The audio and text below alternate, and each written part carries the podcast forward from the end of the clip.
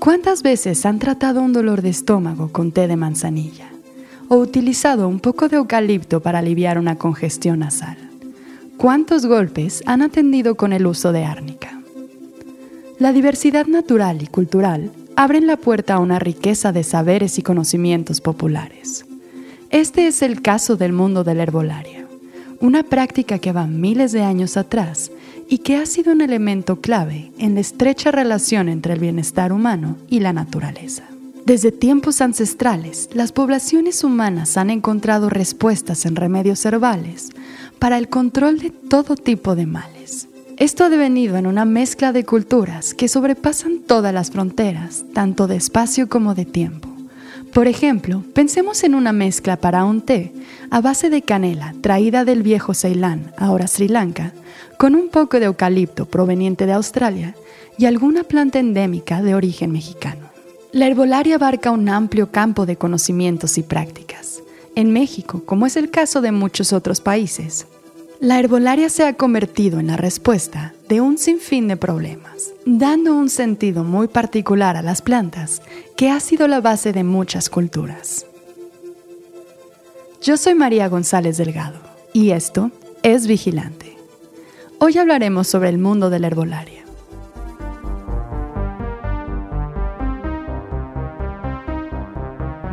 Esto es Vigilante y queremos cambiar las cosas.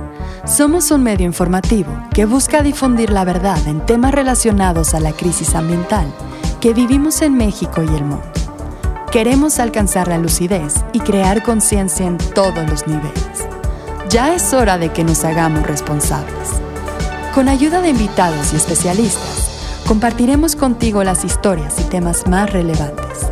Expondremos casos de impacto tanto positivo como negativo, exigiremos acciones y brindaremos alternativas para que todos seamos parte de esta transición.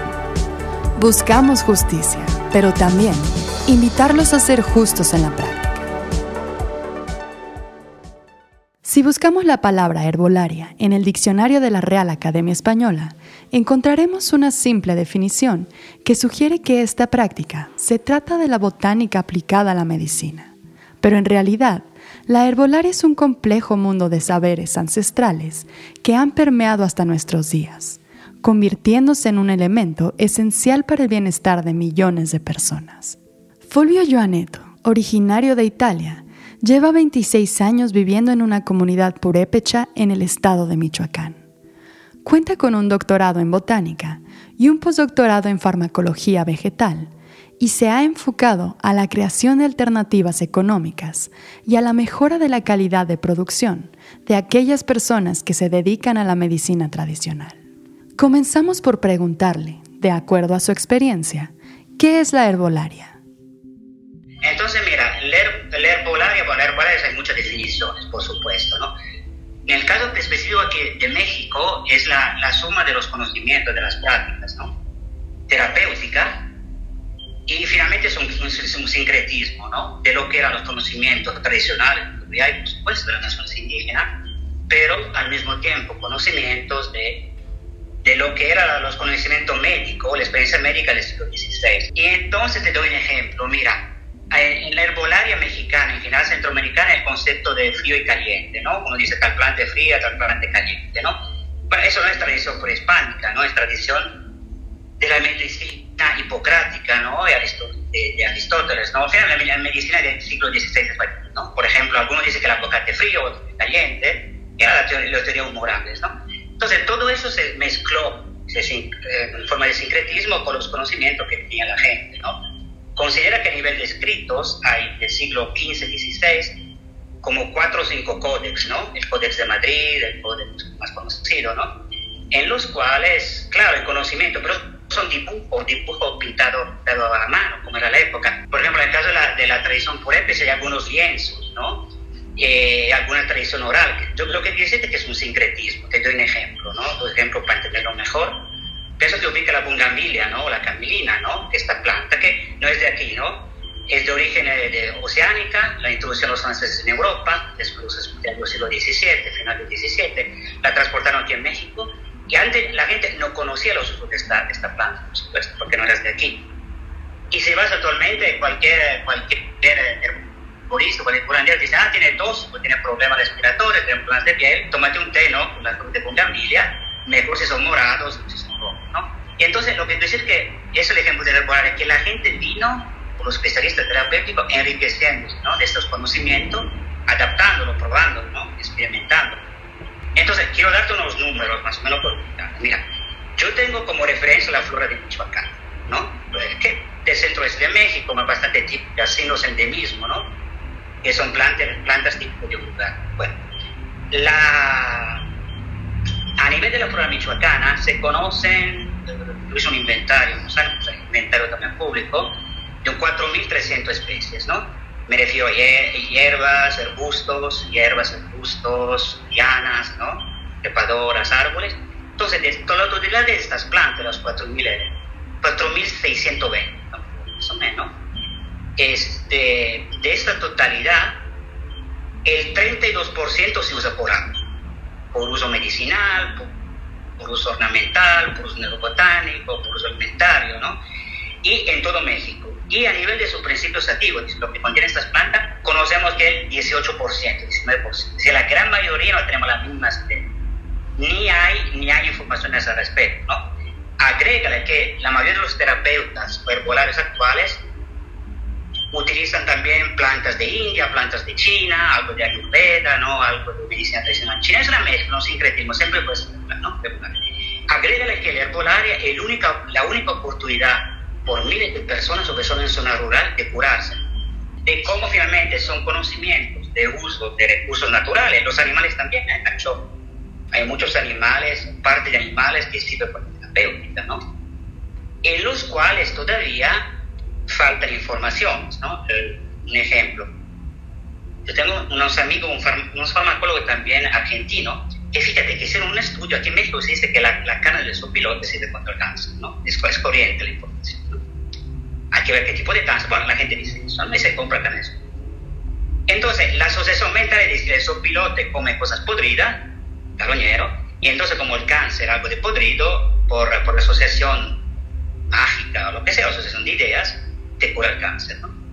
Pero fíjate que esto, estos farmacólogos hicieron un estudio y en la cana de pilote encontraron toda una serie de principios antitumorales, ¿no? Qué raro, increíble. queda mucho investigarlo. Entonces decía, no es para que finalmente es tradicional que a fuerza la verdad, ¿me entiendes? Al mismo tiempo, no es porque es científico, es así la, la quintesencia, ¿me entiendes? Entonces hay que buscarle un, equilibrio relativo, ¿no? Finalmente. Eso, para mí todo esto es polar, entonces te repito, conocimiento ancestral de uso de recursos naturales, ¿no? Que la gente, por el tiempo, a torto razón, ¿no? Que se lo, lo, lo comprobó, lo está utilizando, entonces la farmacología vegetal nos ayuda con los aspectos toxicológicos, los aspectos de dosificación, estar seguro que la planta funciona en lugar de. Estos saberes han sobrevivido a múltiples acontecimientos a lo largo de la historia. Y a pesar de que muchos de ellos se han perdido en el camino, el uso de la herbolaria prevalece. El conocimiento que rodea a los usos medicinales de las plantas tiene tal relevancia que ha atraído a diversos sectores sociales que van desde las causas más puras, como un retorno a esa conexión con la naturaleza, hasta continuar explotándola con fines lucrativos. Un ejemplo claro de esto es la biopiratería, una práctica bastante común que se convierte en un abuso a las personas y sus saberes. Mira, yo hice mi estudio en la Universidad Francesa y es cierto, ¿no? Algunos colegas, compañeros de estudio se dedican a trabajar esto, ¿no? Que es, horrible, la biopiratería es un escándalo, que sea una planta, yo lo, lo vivo más con los microorganismos, ¿no? Digo también los microorganismos, este, que se apoderan, dicen, ok, que escriben un, paper, ¿no? Un artículo agradeciendo al informante X, muchos son de a partir de origen natural, se hizo un sintético, ¿no? Y entonces, obvio que la biopiratería es un escándalo, evidente, y existe, por supuesto. Pero lo que es innegable es que en pequeñas, medianas o grandes escalas son múltiples los sectores de la población que depositan su confianza en esta práctica. De acuerdo con cifras de la Secretaría de Salud, un 90% de la población mexicana ha optado por el uso de alguna planta medicinal por lo menos una vez en su vida. Esto está impulsado por diversas razones que reflejan desde una falla en el sistema de salud de servicios médicos, tanto públicos como privados, hasta el hecho de que existe una brecha en el conocimiento cultural en el que la medicina, considerada moderna, no atiende padecimientos relacionados a las emociones, el alma y la energía. Bueno, hay, unos años no sé, se hizo una ley, pienso que fue la Secretaría de Salud, ¿no? En un par de años, unos 5 o 6 años, que hizo una ley para reglamentar el horario. Y todos gritaron al escándalo, por supuesto que escándalo. Pero honestamente, si yo voy aquí enfrente al mercado y compro unas plantas media seca, cubierta de hongos, ¿no? que la gente por buena onda lo, cosechó. hay que implementar en el horario también criterios de calidad mínimo. Hay, tipo, hay mejorar, este, por ejemplo, secado si la vende fresca, hay que mejorar estas famosas microdosis que la gente toma así, ¿no? Pero hay una confianza general en la gente, sea por razones económicas, sea por razones eh, de salud que creen mucho, cada vez se cree más a un medicamento natural. Entonces, de esta manera, tú puedes hacer a nivel artesanal, para así decirlo, a nivel casero, una excelente preparación farmacológica eh, o herbolaria, pero cuidando los criterios de calidad, que no sea, que no sea cualquier cosa. muchas, mira, hay algunas plantas que son tóxicas también, evidente. Es, es, muy fácil, es muy fácil confundirla con una planta, con una planta medicinal, ¿no? una planta uso alimentario, entonces un mínimo de conocimiento. ¿no? Entonces la situación del país, digo, no, no, sabría, no sabría decir los detalles, ¿no? Pero este, cada vez más, digo, hay ferias de curandero, feria. Hay otra cosa también importante, mira, en el caso de, la, de las comunidades purépechas, muchas veces el, el curanderismo, lo que implica, o la, o la curarse con las plantas es, es cultural en una zona específica, ¿no? Va acompañado de una serie de prácticas, medir el latido, masaje, algunas eh, digito, digitopresión. Por ejemplo, interesante, fíjate, en los conocimientos purépecha hay parte del cuerpo humano que no hay, no hay, no hay referencia o definición en anatomía humana, son lugares donde pasa la energía, ¿no? Eh, hay muchos ejemplos de ese tipo, ¿no? Por ejemplo, mira, yo honestamente por mi creencia, mi manera de ver el mundo, pues me defino animista en todos los sentidos, ¿no? Porque pienso de verdad que las cosas están bien conectadas y lo digo sin risa, de verdad creo en eso, en ese sentido. Pero mira, el animismo tiene dos, dos ramas, por así decirlo, dos aspectos, ¿no? El animismo tiene un aspecto más espiritual, ¿no? Que lo, lo, que definimos finalmente como totemismo, ¿no? Y un aspecto más efectivo de, de eh, regresar a un equilibrio, finalmente todas las prácticas médicas en general, en especial el curanderismo, es encontrar un equilibrio, reencontrar el equilibrio que en el, cuerpo, en el cuerpo humano que tienes que tener, un equilibrio que se complementa con ofrenda, con, con asunto energético, con rezos, con invocaciones, con hechizos, por otros lados también, ¿no? Y con hechizo. Entonces, eso realmente por razones así, la ciencia histórica se define como concepto cultural o enfermedad psicosomática, ¿no? No sé, la, el espanto, la, la, el espanto, las famosas limpias, ¿no? Qué raro que la mayoría de las plantas que se utilizan por limpia, hay un sinfín, son plantas muy olorosas, que contienen terpenos, y terpenos, que son sustancias en general, con, con eh, metabolito, con acción antibacteriana, con acción antiviral, con acción antifúngica, ¿no? Y entonces ahí es que fascinante. En Europa también, digo, yo soy de europea, del sur del Mediterráneo, sur de Italia, también tenemos práctica de curanderismo, ¿no? Media definida por la ciencia como media brujería, pero finalmente esta necesidad de conectarse con otro aspecto de la realidad, ¿no? Y de equilibrarse de cualquier manera. Claro, hay previamente una confianza del paciente, o llámese como sea, que vas con un curandero y dices, oye, no sé qué hacer, ¿cómo puedo curarme de esta, de esta manera? En la actualidad, son muchos los principios activos o compuestos químicos que provienen de especies vegetales y constituyen los ingredientes primarios utilizados por la industria farmacéutica en sus medicamentos comerciales que se encuentran bajo una patente. Se estima que una cuarta parte de los medicamentos que encontramos en el mercado tienen origen vegetal. Fulvio nos contó más sobre el uso de estos conocimientos en la medicina alopática. Ah, por supuesto, mira, te cité, te cité, te cité la psilocibina, por ejemplo, ¿no? El género psilocibe, ¿no? Que siempre ha catalogado un mágico para volarte la cabeza, ¿no? para hacer productos psiquedélicos, llámese como sea, pero que tiene mucha propiedad, hasta medicamento probado por el FDA, ¿no? Al respecto y estudio toxicológico sin fin. Por supuesto, hay, y hay y que conozca o que supo un 30, 40 ejemplos de plantas con, con estas características, hasta extractos de animales. El asunto cuando ya la industria farmacéutica se apodera es de eso, ¿no? Que está mal de un lado. Pero al mismo tiempo, digo, todos tenemos derecho de curarnos, ¿no? Entonces, ¿dónde vamos a encontrar tantas plantas, ¿no? Mira, asunto, un asunto muy interesante de la, herbolaria también, para definirlo, es la estacionalidad. Las plantas no crecen todo el tiempo, ¿no? Con sus, sus características. Agrégale que la mayoría de la, mm, de la industria farmacéutica se ha enfocado en los alcaloides, ¿no? Los alcaloides son, se conocen 6.200, 6.300 especies de alcaloides, que a nosotros los mamíferos, ¿no? y los animales en general, tienen una acción sobre el sistema nervioso central o, o periférico, ¿no? Lo que quiere decir finalmente que este, la industria busca mucho calmante, antidepresivos, algo que funciona sobre el sistema nervioso, Alzheimer, ¿por qué? Porque es negocio, ¿no? Finalmente.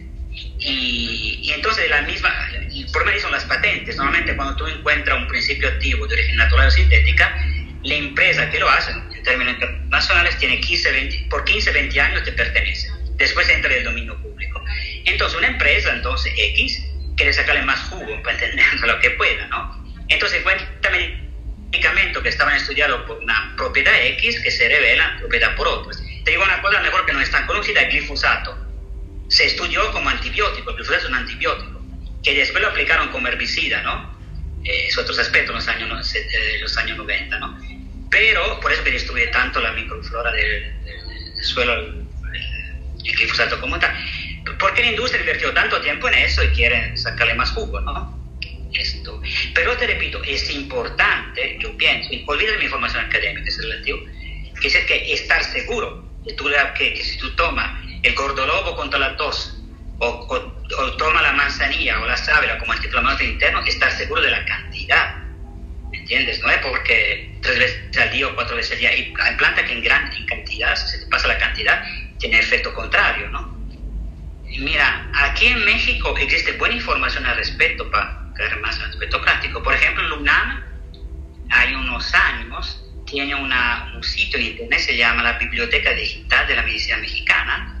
Hay como de memoria 150, 200 especies en varios idiomas, en varios idiomas indígenas, ¿no? De naciones indígenas, y español también, donde hay un resumen un poquito de eso, donde hay los aspectos farmacológicos con los aspectos tradicionales, ¿no? Por el espanto, por la limpia por el mal aire, ¿no? Eh, es muy respetuoso porque tiene, tiene también este contexto, entre comillas, ¿no? cultural, ¿no? Para, pero si, las, si vamos un poquito más allá del aspecto herbolario, entramos en otros aspectos más espirituales, para poner etiquetas, es otro, es otro nivel de, entendimiento, ¿no? Tal vez uno de los retos más evidentes que enfrenta la herbolaria hoy en día es su integración a un mercado regulado lo cual no tendría que ir en contra de respetar esa propiedad de saberes y conocimientos. Estos son algunos de los esfuerzos que existen para el uso adecuado de las plantas medicinales. Sí, claro, por supuesto, el problema es quién la regule cuándo, ¿no? Entonces, uno. Y segundo, mira, cada, cada país tiene una, una farmacopea, que es un conjunto de conocimientos sobre tal planta. Por ejemplo, la farmacopea mexicana es distinta a la farmacopea de Guatemala de Belice, de Belice, y la farmacopea de los tres es diferente a la farmacopea de Estados Unidos. Pero hay un estudio claro, mira, la farmacopea norteamericana incorpora muchísimas plantas o sustancias naturales en su, en su farmacopea oficial, ¿no? Hablo de un 35, 35, 37%. México apenas el 6%. ¿Por qué? No sé, no soy funcionario de la Secretaría de Salud, porque para hacer eso, ¿no? La farmacopea canadiense, ¿no? Yo vi mucho en Canadá, una indígena también. Hay mucho, hay mucha planta o sustancia natural incorporada en el herbolaria, en la farmacopea, por supuesto. Y aparte de múltiples remedios, la herbolaria también puede brindar una respuesta desde un aspecto de sostenibilidad. Bueno, aquí el concepto que es la sostenibilidad, ¿no? Yo estimo, o sea, de una manera sencilla que si, si tú cosechas las plantas de manera sostenible, eso que no arranca todo, espera que el siguiente año crezca la planta, pero raíces, sino tala todo para, para, para ponerla. Y si la envasa en contenedores, un recipiente que sea reciclable o reciclado, o, eh, digo, hay mucho para sobre la sustentabilidad, Pero un dato básico es cuánto le aporta finalmente a la comunidad local o donde mueve. Por ejemplo, mira, en los 90, 95, 96, hizo una interesante recapitulación de conocimientos tradicionales de plantas, que se encuentra en línea también, ¿no? algunos libros. Hay esfuerzo ¿no? para aquí para allá. Y, pero yo pienso que mucha herbolaria es muy local, ¿no? muy local, muy regional. Porque, te doy un ejemplo, si yo quiero algo de aquí voy a cosechar una hojas de fresno, el contenido de principio activo del fresno que crece aquí afuera es distinto del fresno que crece a 10 kilómetros del fresno que crece en Coahuila, en Chiapas, no sé, en un pueblo, por decir algo. Porque, ah, claro, así, así son las plantas. Cada lugar tiene su contenido X de principios naturales ¿no? y X conocimiento de cosas. Hay una cosa complementar también sobre la, la sustentabilidad. Muchas plantas entran en, uh, en mezcla. Por ejemplo, esa la característica de la medicina tradicional china son mezclas de plantas de 5, 10, 15 plantas, y sinergia que se hace. Y entonces, eh, sustentabilidad quiere decir también, pienso, utilizar las plantas que tienes a la mano. Pero acuérdate que yo me encuentro diario con esta problemática, ¿no? es que se ha perdido el conocimiento, ¿no? Es la cola de caballo, mm, es el quelite, mm, se parece, por eso que eh, es local, es local o regional, o por ejemplo por bioregiones con características climatológica comunes, ¿no? El conocimiento sobre estos temas ya ha sido registrado desde tiempos remotos en todo el mundo. En el caso de México, uno de los esfuerzos más relevantes es el Códice de Cruz Badiano, el cual se creó en el siglo XVI. Este trabajo, además de recopilar información invaluable, refleja todo un contexto cultural e histórico y fue escrito tanto en náhuatl como en latín. Explorar toda la información disponible sobre este tema es el mejor comienzo para acercarnos a la herbolaria y su práctica. Pero le preguntamos a Fulvio cuáles son sus recomendaciones para cualquier persona que quiera incluir a la herbolaria en su vida y pueda hacerlo de la mejor manera. De antemano hay mucha información disponible, ¿no? El mismo en, las ciudades, ¿no? La ciudad, primero la calidad, no voy a cosechar eso en el Zócalo de México, por la contaminación que hay, ¿no? Pero afuera, si voy a Milpa Alta, parecerá algo, ¿eh? o, no sé, otra, otra delegación más, mejor la calidad. de mano ver dónde lo cosechas, ¿no? Primero. Segundo, bueno, sobre todo en la grande ciudad, la megalópolis, muchos conocimientos se mezclan, porque la, la característica de la megalópolis, ¿no? Entonces, más que otro, tentar de recuperar este, información, información correcta de todo tipo, si no, nosotros eh, organizamos talleres, ¿no? capacitaciones ¿no? sobre el uso agroecológico medicinal de plantas. Muchas malezas, lo que culturalmente dijimos las malezas, bonesas, otras malezas, mil menos, tienen muchísimas propiedades medicinales. De hecho, te puedo pasar un libro electrónico que escribimos, ¿no? que es libre. Costo para es el que finalmente apoderarse un poquito de estos conocimientos, tener una pequeña milpita o tener, no digo, si no tienes tierra, tenerlo en tu balcón con tus macetas, ¿no? Lo que hace la gente finalmente, un poquito de romero, de hierbabuena, ¿no? De tomillo, más conocido, pero hay muchas plantas más, ¿no? Y entonces en las ciudades también hay espacios verdes increíbles, ¿no? El problema es la calidad de la, la calidad de lo que crece, ¿no? Entonces yo pienso recuperar un poquito de información, poder em, asistir a talleres de herbolaria, ¿no? Donde dicen una metodología de extracción, ¿no? Para lograr un medicamento macerado en alcohol, en etanol, en alcohol también, en acetona, ¿no? Sí, en manera de... Y que sea rentable finalmente, porque lo hace. Ahora hablaremos del caso específico de un grupo de plantas que han adquirido una fama cuestionable, las malezas o las malas hierbas. Y si bien es cierto que hay especies que pueden ser invasivas y perjudican el crecimiento de otras especies, o incluso dañan cultivos, existen muchas otras que sin deberlo pagan el costo de esta mala fama. Muchas mucha plantas que consideramos en México como mala hierba, ¿no? son plantas que antes se cultivaban y a los cultivos se volvieron plantas cosmopolitas, ahorita Te doy un ejemplo, Yantén, algunos quelites, ¿no? Ejemplo, aquí en, en México, el género amaranto le dijimos quelite, quelite de puerco, no de la, especie de, de, de quelite. En Canadá lo llamamos pigüil, la maleza de los puercos, ¿no? porque es cultural. Pero allá la gente come tradicionalmente hasta hojas de árbol maceradas, es un lugar que aquí ni siquiera soñamos. Es cultural, ¿no? Cultural según el conocimiento que se ha perdido. Mira, hay un estudio en botánico interesante, varios estudios, uno este, es público también. Durante la guerra de Yugoslavia, ¿no? cuando los OTAN bombardeaban la, la ex Yugoslavia, la gente por necesidad empezó otra vez a utilizar a nivel alimentario las plantas silvestres, que habían quedado como malezas por necesidad. ¿no? Entonces aquí hay un dato, es que muchas veces en zona rural, hablo también de la comida donde vivo, la gente dice, ah, ¿por qué tengo que comer quelite si puedo comer carne? Si como quelite soy, soy, soy jodido económicamente tengo problemas económicos. ¿no? Entonces, repito, es cultural, cultural. Este, muchas de estas, por ejemplo, nosotros en, en prácticas agroecológicas reales, no, no teóricas, utilizamos estas bonesas o malezas, llámese como sea, como planta bioindicadora. Una planta te indica el tipo de suelo donde crece, ¿no? por lo menos los, los contenidos o la característica del suelo donde crece, que cambia. Pues entonces, tú puedes tener una fotografía de tu suelo, de tu terreno, me refiero a la primera capa de 10-15 centímetros, viendo algunas plantas, lo que el crecimiento de alguna planta te, te, te define un tipo de suelo, ¿no? a ver que muchas de estas plantas pues, se utilizan como fertilizante, como insecticida, como hay de veras cientos de ejemplos, cientos de prácticas. Y la sostenibilidad, por ejemplo, la comunidad donde vivo, ¿no? está a 2.500, 2.400 metros de altura, la gente ya fabrica desde años con talleres que se dieron y tiene su negocio de veras, fabricando insecticida o fabricando fertilizantes de calidad, lo venden los aguacateros, ¿no? O las empresas si primero le provean, le provean antes, le provean la, las materias primas, ahorita le fabrican insecticidas, le venden el insecticida, ¿no?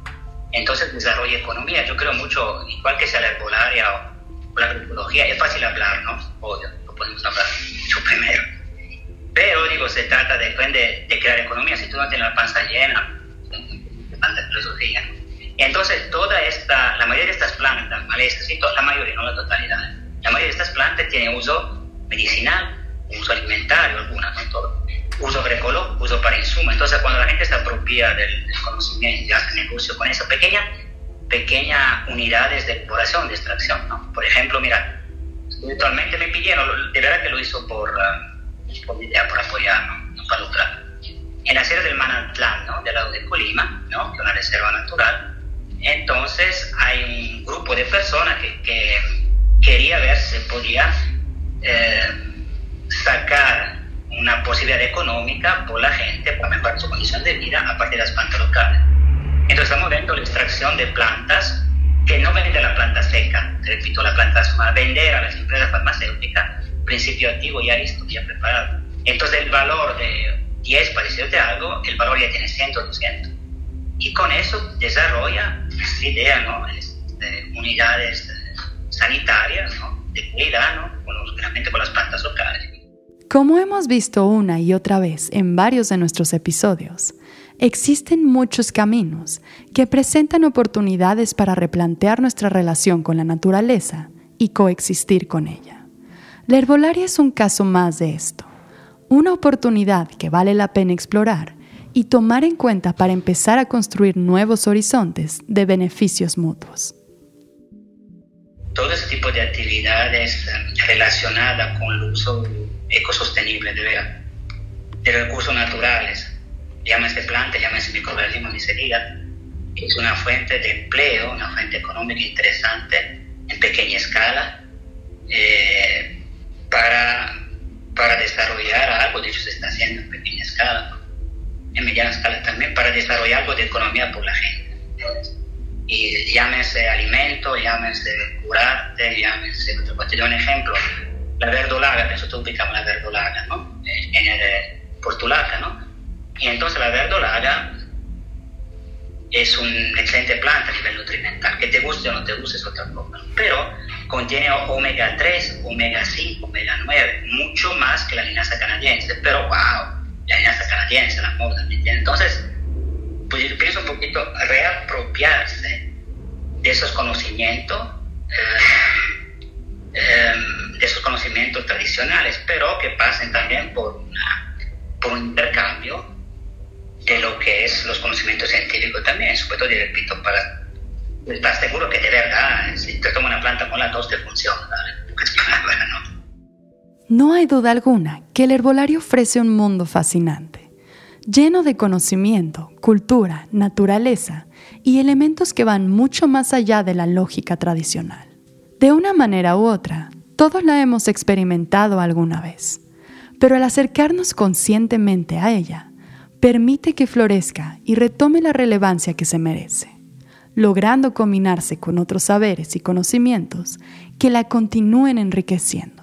Hay mucho que reflexionar con respecto a las plantas que nos rodean y nuestro acercamiento a ellas. Recuerden que todo está en su lugar por una razón y que la naturaleza funciona bajo un balance que sobrepasa el control humano. La respuesta está en trabajar con ella y aprender de su gran sabiduría. Agradecemos la participación de Fulvio Joaneto y el trabajo de edición de Mario Otero. Escucha nuestro podcast ahora todos los martes en Spotify, Apple Podcasts, YouTube o tu plataforma favorita. Y encuéntranos en redes sociales como vigilante-bio.